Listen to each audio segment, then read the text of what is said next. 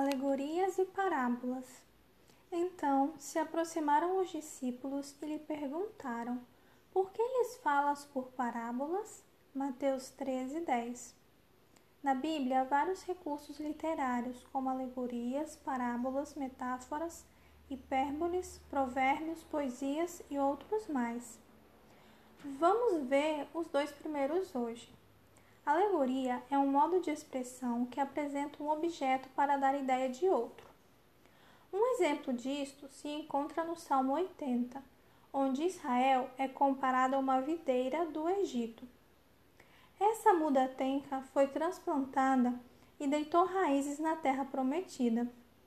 Isso ilustra como Deus trouxe o seu povo do cativeiro egípcio e o levou para a Palestina, onde ele prosperou e se multiplicou.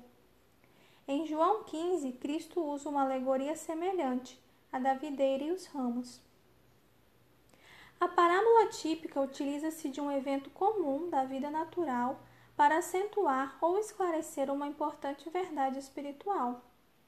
As parábolas eram um dos meios de ensino preferidos por Cristo. Em Mateus 13, 10 e 11, Jesus explicou aos discípulos por que falava por parábolas. O primeiro objetivo é revelar a verdade aos crentes, e o segundo é exatamente o oposto ocultar a verdade daqueles que endurecem o coração contra ela.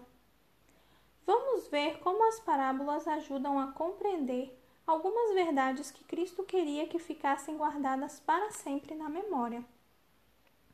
Se Jesus tivesse dito: Vocês devem ser persistentes em sua vida de oração seus ouvintes esqueceriam disso cinco minutos depois.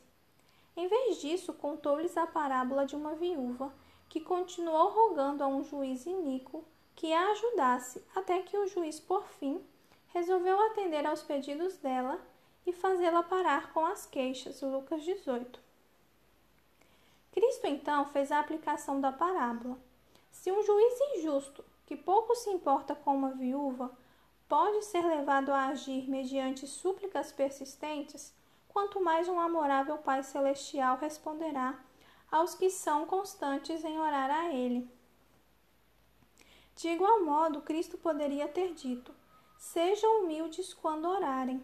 Em vez disso, contou-lhes a parábola do fariseu e do publicano, que subiram ao templo para orar. Lucas 18, 9 a 14. O orgulho ridículo do fariseu e a humildade do publicano ensinam a lição de Cristo de modo simples, mas inesquecível.